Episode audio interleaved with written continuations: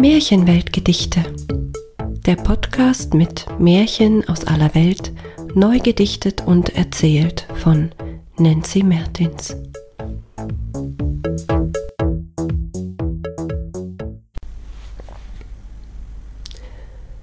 Der allererste Weihnachtsbaum. Ein deutsches Märchen von Hermann Löhns. Es trafen sich in der Weihnachtsnacht im Wald, es war schneebedeckt und bitterkalt, das Christkind und der Weihnachtsmann und überlegten, wie man Weihnachten retten kann. Der Weihnachtsmann setzte sich auf einem Baumstumpf nieder und wiederholte immer wieder, die Sache macht mir keinen Spaß mehr, die Kinder sind nur hinter Geschenken her. Natürlich freuen sie sich irgendwie, aber sie sollen jubeln, tanzen, wie noch nie. So gingen die beiden dann spazieren, gefolgt von vielen Waldtieren. Und schließlich kamen sie zu einem Baum, einer Tanne, so schön, es war wie im Traum. Schneebedeckt glitzerte sie im Mondenschein. Das musste eine ganz besondere Tanne sein.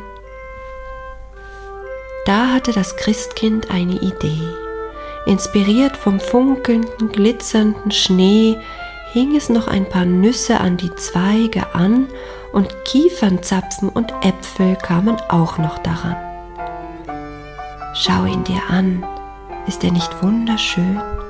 Hast du so etwas Prächtiges schon einmal gesehen?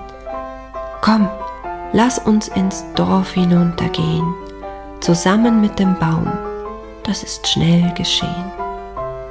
Und so trugen Christkind und Weihnachtsmann gemeinsam die große Tanne und dann brachten sie den geschmückten Baum ins ärmste Haus und schlichen gespannt wieder hinaus.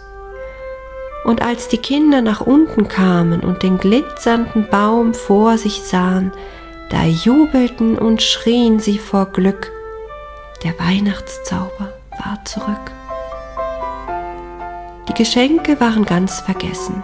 Alle wollten sich um den Baum herumsetzen, denn er war so wunderschön, das hatten die Kinder noch nie gesehen. Später wussten es alle im Ort. Bei den armen Leuten dort stand ein funkelnder Baum, so schön wie in einem Traum. Und am Abend bereits hatten alle Leute auch einen Baum wie sehr ihn das freute, den Weihnachtsmann, und er war zufrieden, ist ihm doch die Freude an Weihnachten geblieben.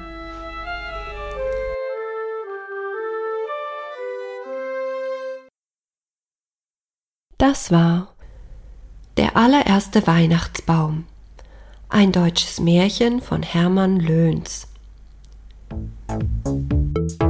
Eine Episode von Märchenweltgedichte von und mit Nancy Mertins.